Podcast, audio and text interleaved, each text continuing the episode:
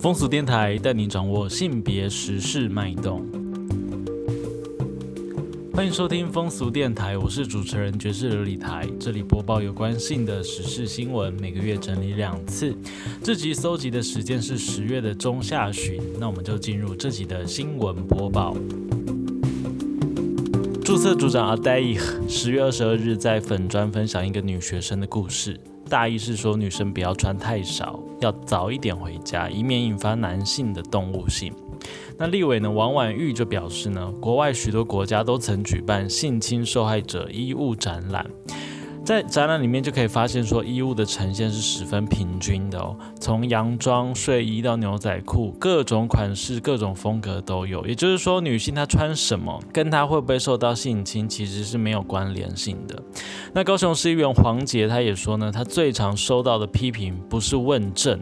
而是对性的羞辱还有威胁，仿佛在男性的眼里，女性可以用性暴力来惩罚。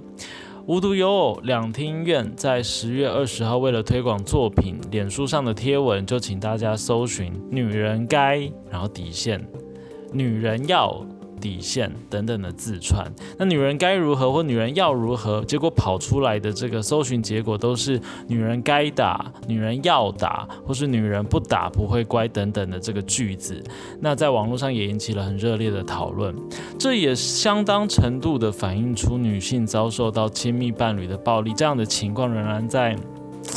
现实生活中应该是非常严重的，所以网络上的搜寻才会一直这样跳出来这样的搜寻结果嘛。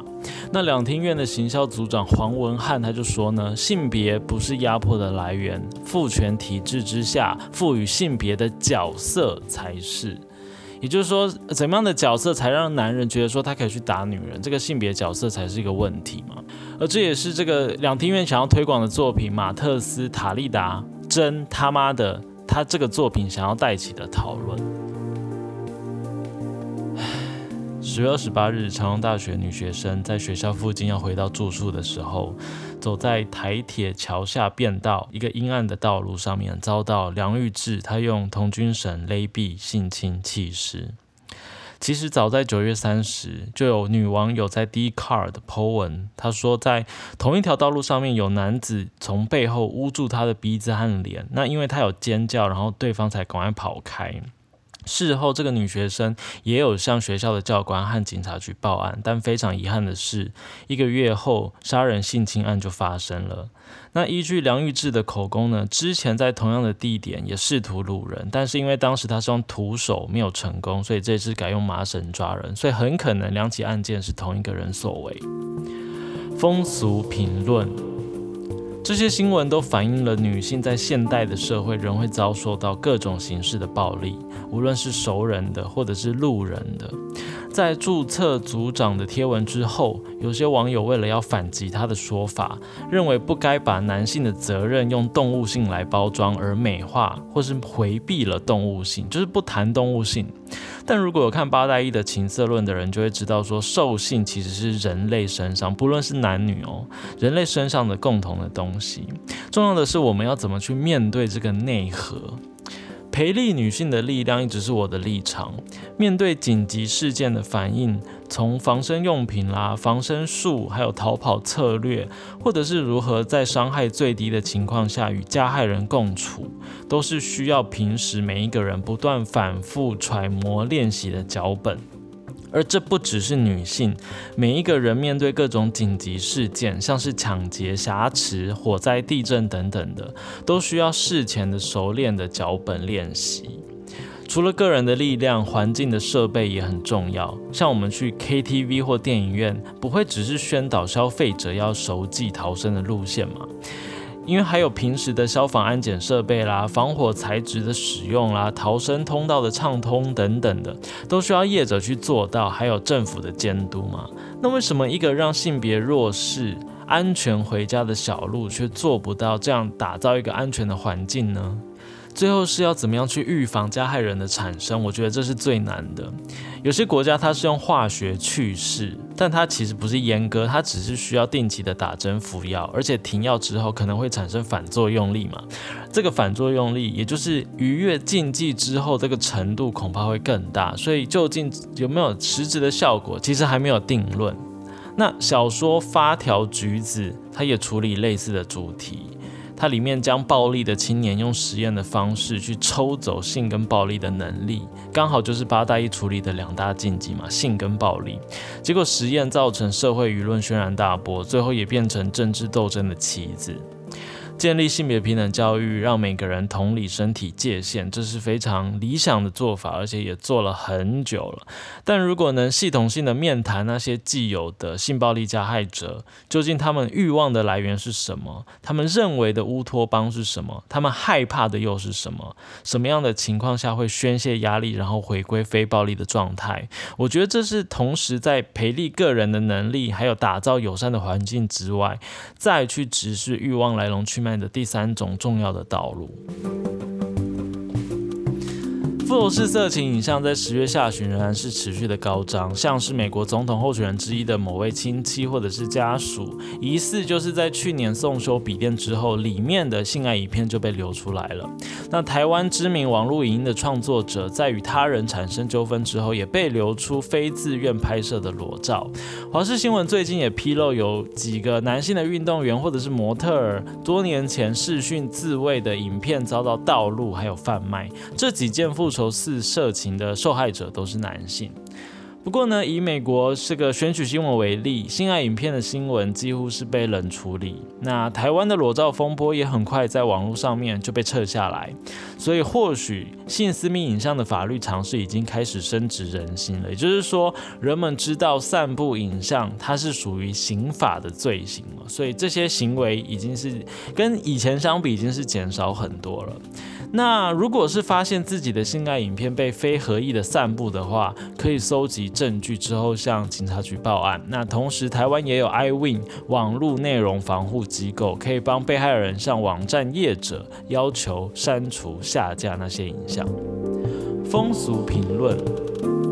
要怎么样减少性影像作为攻击他人的武器，一直是一个大灾问。除了法律制度上面的修法还有保障之外，当然最理想的状况是性别平等已经进展到，当男女裸体的价格是对等的，而且没有羞辱性的时候，无论是合意的拍，或者是事后有没有被外流等等的，它就不再变成是攻击性的武器嘛，因为它就没有攻击的那个效果了，然后就不会有这个复仇式色情产生嘛。所以这就是性别身体运动可以持续琢磨的问题。我认为啦，就算再怎么样防堵，就是比如说修法啦，然后让这个法律更严格啦，让大家去。就是等于说画了更多的禁忌，一道一道的法律的条件，让人们不要去犯。但是它那个禁忌的逾越的这个过程一定是会更大的嘛？你的墙筑的越高，翻的一定更多嘛？因为像是 Deep Fake 深度学习的这个 AI 人工智慧，将来一定会产生更巨量的变脸的裸体影像。也就是说，网络上面随便抓一个裸体的影像，它冠上某一个人的脸。可能是你认识的熟人的，或者是这个隐形的，你怎么防都防不掉嘛。所以，如果我们是在文化的层面上面已经消减掉对裸体影像的这个价格价码，不再是谈判的筹码，那么当未来的这些人工智慧的海啸袭来的时候，它或许就能够被吸收、被消解、消融掉，这样子。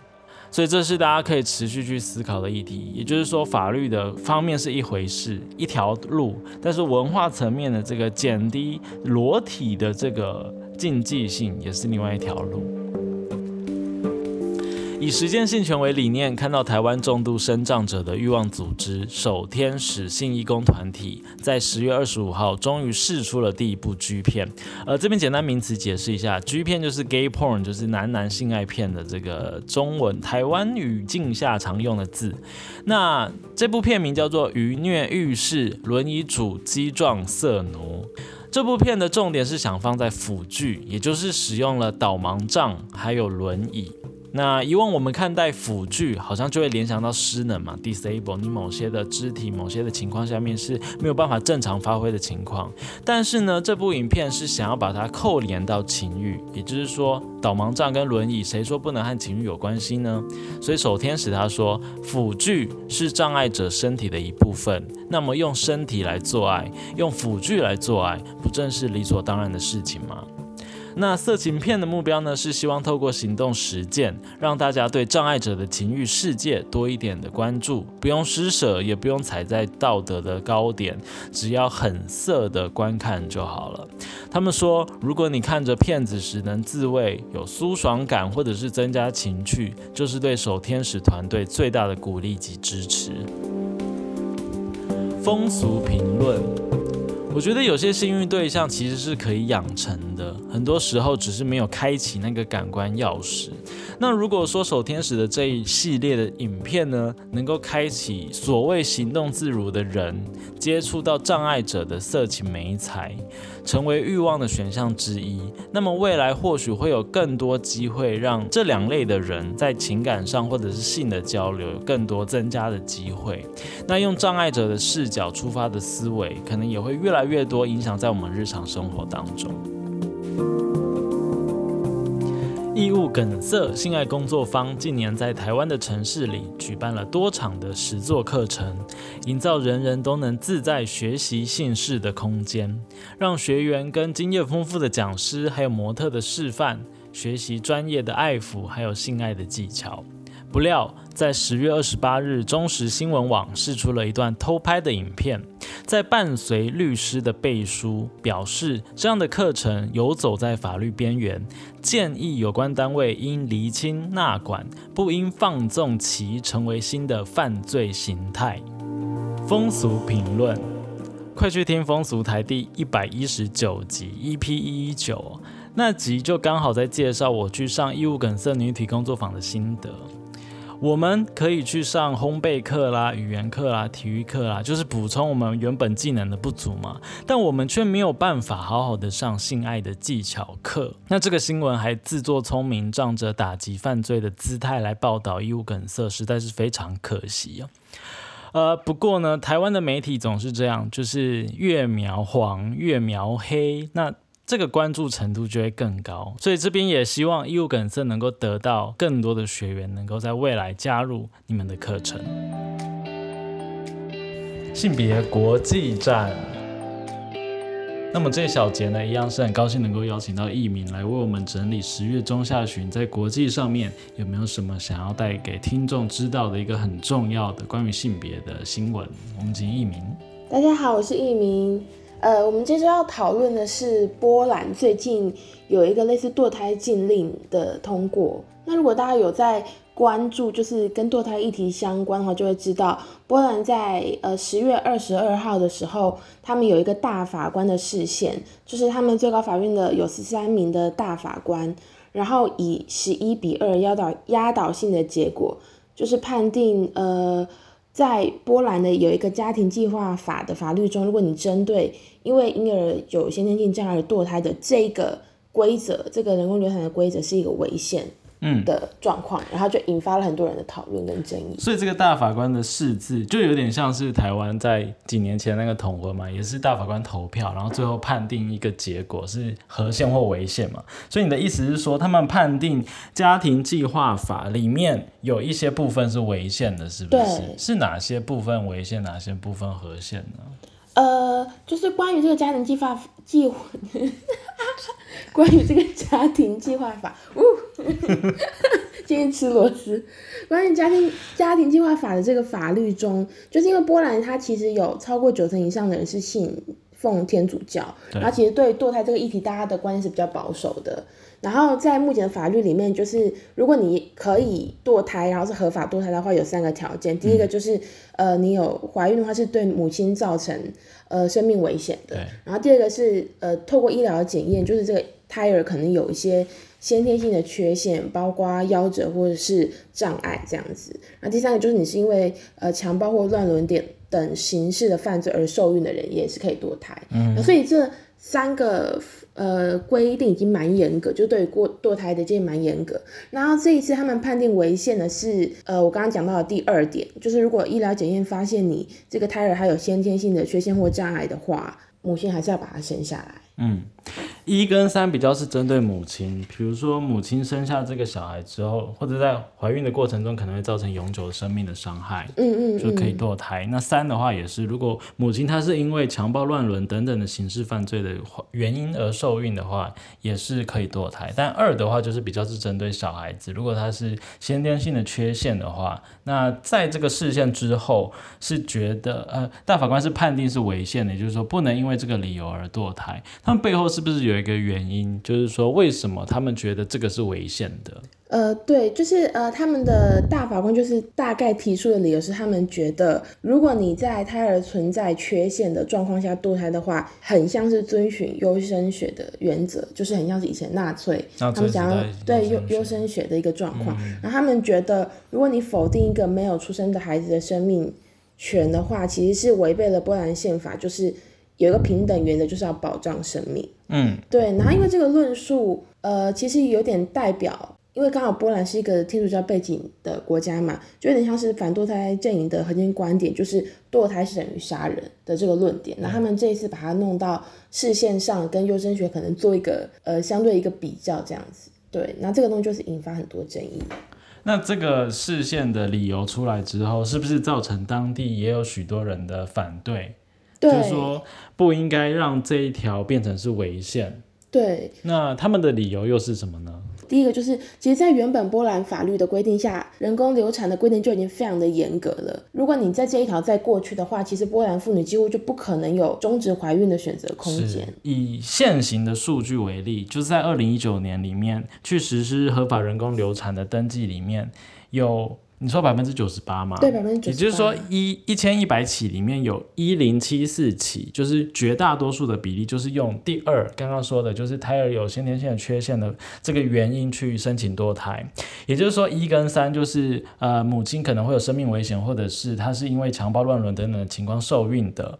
去申请堕胎的。只有百分之二点四，也就是一年不到三十起。那现在大法官让这个第二条违宪的话，也就是说，等于是让这更多的女性就更没有选择的权利。没错。对对对。那所以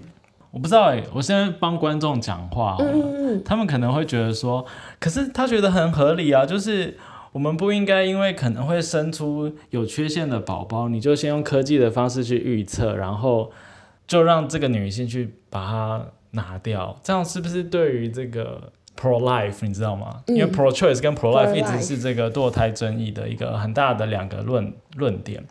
那 pro life 的人他怎么看这样的？嗯，因为呃，其实如果提到就是堕胎议题的话，大家都会有 pro choice 跟 pro life 的这个看法。第一个就是呃，我我我比较支持我们说的胎儿的生命权，所以是 pro life。第二个是我们比较。支持女性的选择权，那这个这个东西就是这个就是 pro choice。那我这边想要稍微提一下，就是呃，如果大家有在关注这个议题，都会知道，就是 Carol Gilligan 在《不同的声音》这本书里面，他其实透过访谈不同女性的不同的文化背景的女性的经验，他就提到这两个 pro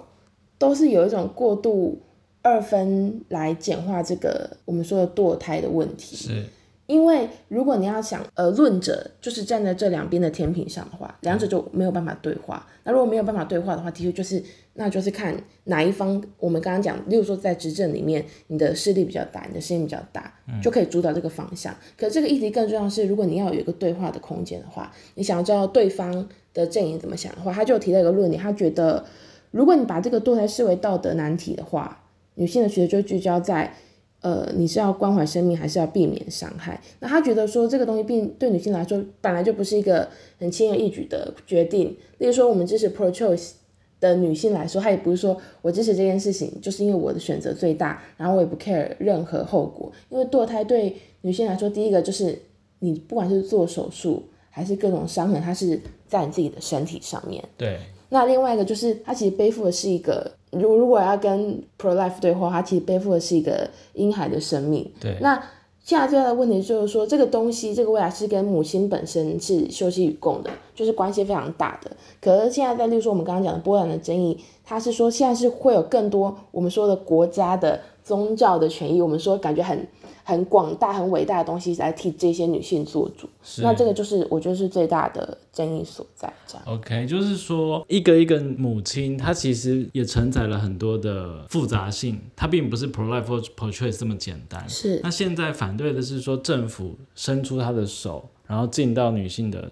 就是身体里面去决定说你可以怎样，或是你不能怎样这样子。嗯，而且我想要稍微补充一点，就是我我认为之所以说不会这么简单的二分的原因，是因为不同的人他在不同的文化背景、不同的经济背景下，例如说他可能生出小孩，那个小孩不一定会得到妥善的照顾的背景下，他是有很多讨论空间的。是，而且我们在讨论堕胎的时候，很常把责任放在女性身上，对，可是完全要忽略，就是比如说，哎，到底为什么会让男女性怀孕？男性这个角色好像都缺席了。对比如说这个避孕的措施，为什么好像责任都放在女性身上，然后男性可以自己选择要不要戴保险套，或者是就算女性有实行避孕措施，她可能也不是百分之百都可以完全避孕嘛。是是是，所以这过程中其实不是那么简单的去看说胎儿的状况或是母亲的状况，然后选择要不要堕胎这样。对对对，那嗯那我们可以说，就是可能社会风气，还有一些各种舆论的压力，他们都是压在女性身上。就这边稍微的往外跳一下，呃，波兰当地是天主教嘛，那在台湾可能有各种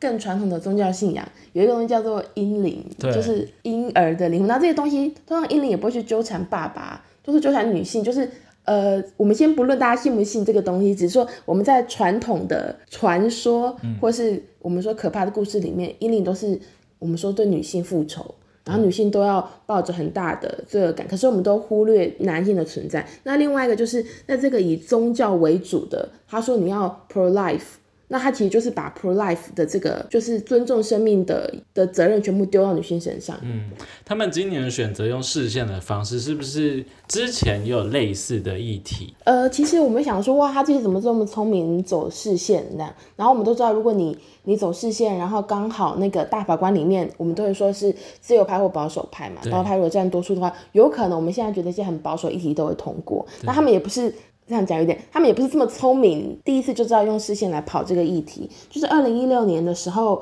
波兰也有一次这个堕胎事件的争议，那当时候是被挡下来。对，那个时候提案就是更更严格，更严格或更荒谬，就他他三个他都都要把那三个取消取消，不让他们有合法堕胎的空间，这样，所以几乎就是无法堕胎。对那这个东西就是让非常多的民众非常的。老实说，犯愤怒吧，因为波兰虽然是天主教背景的，比较对堕胎议题持保守的国家，可是大部分的民众是，呃，承认这三个还是可以合法堕胎的。我们说是额外的规定，所以大部分的民众并不支持更严格的堕胎这样哦，就是虽然他们有宗教的背景，但是他们还是愿意承认有限度的堕胎权，对不对对对对，然后他们觉得这三个已经是算很严格了。对已经算很严格。所以当时要取消这三个，也就是说几乎没有任何方式可以堕胎的时候，也造成当当时当地的民众也是反对，所以他们的要修法的情况是没有通过的嘛，对不对？对对对，因为呃，那那时候为什么没有通过呢？是因为他们那个时候有一个很大的抗议，就是说，二零一六年的十月，对就是有上万名的抗议者，他们有一个呃罢工的游行，叫做 Black Monday 黑色星期一。然后当然参与者大部分是女性，不过也有男性。然后反正他们就是有很多人就是穿着。黑色的衣服像葬礼一样，那他们是哀悼 女性可能要丧失生育自主权了，所以就是像参加葬礼的方式，然后走上街头这样子，然后就是说我的子宫我自己决定啊，然后他们有说，呃，我们要医生不是要传教士，就是还蛮蛮批评这个他们觉得是宗教介入的的这个堕胎的法案这样子。那那一次的游行其实还蛮受到国际的注目的，然后也被评为就是波兰近五年最具影响力的游行之一。Black Monday，对，Black Monday，所以就造成当时的修法没有通过。对，那当时有这么大的罢工，那今年这个视，因为就改用这个视线的方式嘛，就是绕过了立法程序。那这样子的情况有没有在当地造成一些游行，或者是其就类似致敬，或者是复制当年的这个罢工的行动这样子？嗯，呃，今年的话，因为趁着这波疫情嘛，他们反对派的人士上街的时候，他们波兰政府就会谴责啊，就说你你你是用政治的理由让国家出现防疫的破口这样子。所以目前这个示威或是抗争活动还是持续在进行嘛？对现在目前示威跟抗争还是持续进行。那就是呃，希望透过这个示威能够，因为释字出来之后，判定合宪或是违宪，后续还是要以台湾为例啦，还是要交由立法过程嘛，对所以就希望对。说在立法过程产生之前，还是可以挡下一些什么，对不对对？对对，可是因为他现在等于他从视线通过到现在也大概过一周，然后呃，他们当地的妇女团体都有说他们要在组织更大规模的示威，可是我们可能就是还要再看后续，不知道能不能再掀起二零一六年这么大的就是反对的能量，这样。嗯那你对衣架有研究吗？哦，我对衣架有研究，就是呃，如果如果大家有在就之后自己去找那个相关的新闻，都会看到，不管是今年二零二零还是二零一六年，他们在呃示威的现场都会拿着一个衣架，然后就很多人就很多人就觉得说这个衣架什么意思呢？然后我也去查是什么意思，然后发现非常可怕。哦，你有准备衣架的意思哦？那我我只是随便 Q 你这样。哦，真的吗？我有查到衣架意思，超可怕的哦。呃，我真的觉得超可怕的，因为作为女生就是，呃，好可怕。反正就是说，他们有提到，就是说，如果你都几乎把这个合法堕胎的管道整个限缩掉的话，其实女性她就是只能寻求非法堕胎，或者对去国外。那当然，你去国外可能就非法嘛，或是你在当地经济状况比较不好的女性，你会找秘医做堕胎。对，然后还有一个方法就是你可能自己来，然后他们就说这个铁衣架的意思就是象征危险的非法堕胎，就是他们即使知道，呃，妇女知道我我就是要我我必须要堕胎，可是我无法进行合法堕胎的话，如果他们求助无门，就只能用衣架或是弯曲的铁丝作为工具，然后去深入阴道和子宫颈去把胎儿剔除掉，那这就是非常非常危险。可是他们会拿衣架作为一个象征，就是说代表，如果你就是要执行通过这样子的法令的话，就是会有这么危险的事情在这个社会中发生。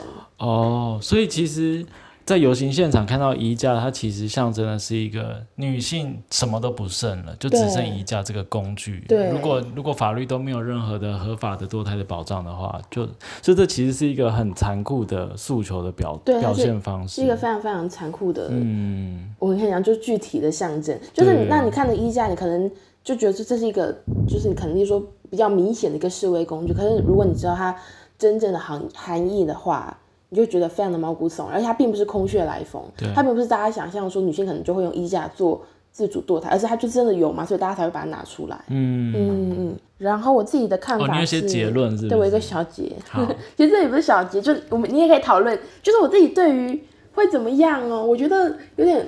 有点五五坡，就是说。呃，如果你比较乐观的去想说，既然二零一六年有这么多人站出来的话，今年现在就是很有机会嘛，因为他并不是第一次推，二零一六年就验证会有人出来。可是他比较悲观的就是今年，就是说你今年如果出来的话，就会变成我们说的疫情防疫破口的，我们说的一个剑拔。然后另外一个是因为他这次走的是一个视线的层级，那我们都知道，如果你是视线或大法官会议的话，它的层级是蛮高的。就像台湾，这是用一个好例子去讲一个不好例子。对，两个刚好是不同的结果。对对，台湾台湾是因为在立法院同婚一直陷入泥淖，对所以最后变成是视线的方式，对找到一个曙光。对那波兰的例子是相反的，对是一个很好的。的正向的运用视线跟一个负向运用视线的 对，可是当然是看立场啊。如果是保守派的人，可能觉得，哎，欸用的好用好这样，的好，对，对好，那我先讲我不保守派保守派的立场，所以我才会这样说。嗯对，就是它就是一个视线的运用的话，其实会让你后续如果要再提出反对的话，我觉得有它的难度。对那现在的话，那你说有没有什么可能的机会？说我刚刚讲到的，另外就是如果欧盟出面介入，还有可能。哦，还有一个方式是更高层级、区域性的组织，欧盟对，可是我不太确定，就我目前还没有找到相关的，我不太确定欧盟第一个欧盟会不会介入，就是就好像也没有先例这样子。如果以人权角度的话，好像没有这个先例。然后另外一个是我不太确定欧盟的这个地区性的、呃区域性的，就他们有一个自己的很多，例如说人权委员会之类的的这个东西，跟波兰他们自己国内的那个宪法视线的成绩比起来，我不知道哪个比较高。哦，就国际法公约跟国内法的这对个，然后可能我们想位阶问题，对，我们可以想另外一个，就是我们说，我们可能做很多内政的，也会受到国际舆论的压力嘛，不知道这个东西会不会影响波兰政府？嗯，对，就持续在关注这个对，大家可能就要持续所以今天真的很谢谢艺名，就是在这个浪潮的最前面，你看才刚发生不到一周，嗯就为我们抛出这么重要的议题。那我们性别国际站就下一次见。好，大家拜拜，拜拜下次见。性别资讯站，CNN Travel 在十月二十三日介绍了一家在高雄博尔特区，号称是全台湾最暗的书店——无关实验书店。那这个书店呢，它是以暗黑闻名。里头是不允许使用手电筒的哦，所以你走进书店就会看到灯光打在一本本倾斜放在书架上的书，看起来就像是在空中漂浮，非常的震撼。那店长呢，苏玉山他就说，这个暗黑的氛围是要帮助人们能够面对自己，然后也可以拿起在其他书店不敢买的书，例如色情的书。或是有关灵魂、情感或负面能量的书，来直面自己的创伤。他说呢，这样的设计是为了让人们能够专注在每一本书上，在看不见的状态下，你的其他感官就会被放大。我是没去过，那下一次去博尔的话，有机会可以去这个五官书店看看，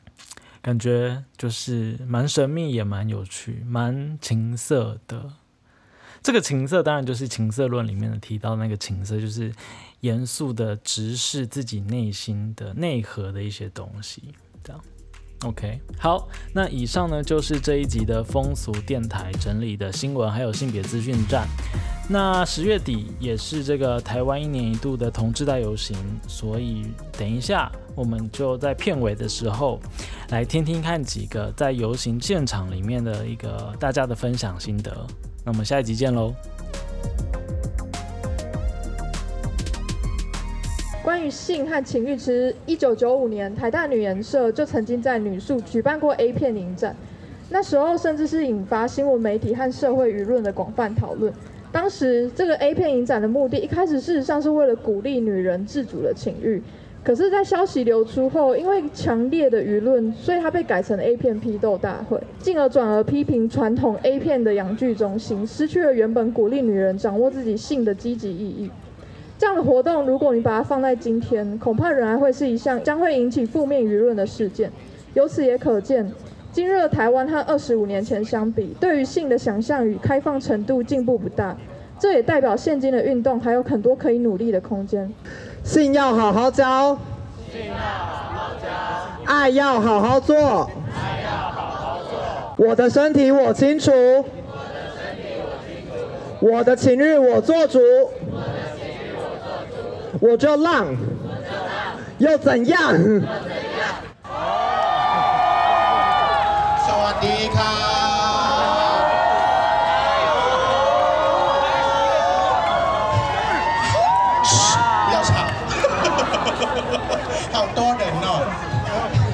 其实我在泰国的时候，我真的只是以为自己是一个同性恋，因为我有鸡鸡，所以是就是觉得我可能就是一个喜欢男生的同性恋而已。然后我来台湾之后，接受台湾的教育，然后让我知道其实我是个跨性别，所以其实我非常的羡慕你们，跟那个恭喜你们，你们可以在这么棒的环境接受你们这么棒的教育跟这么美好的环境，所以。非常谢谢台湾，让我知道我自己是谁。对。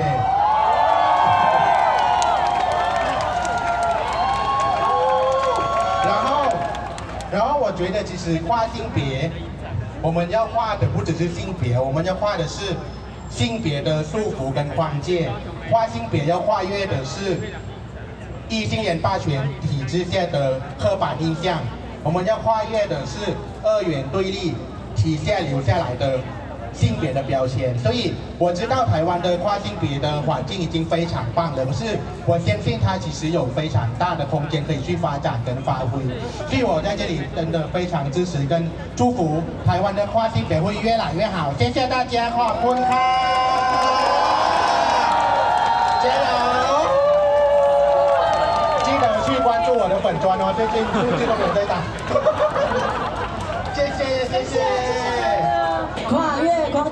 跨越框架，性别革命，性别革命，我跨我骄傲，我跨我骄傲，管你要不要，管你要不要。我是艾滋希望协会的 Alan，然后艾滋病到现在虽然它已经先进到可以 U 等于 U，不会传染给其他人，但社会上的歧视还是依然存在。希望今天透过这场游戏，让更多人知道说，其实我们 U 等于 U 的情况之下，它是不会传染给任何人的。所以希望大家如果可以的话，给艾滋病毒我们的感染者朋友们多一点的那个关怀，然后以及一些协助，我们去理解他们，了解他们。大家说好不好？好。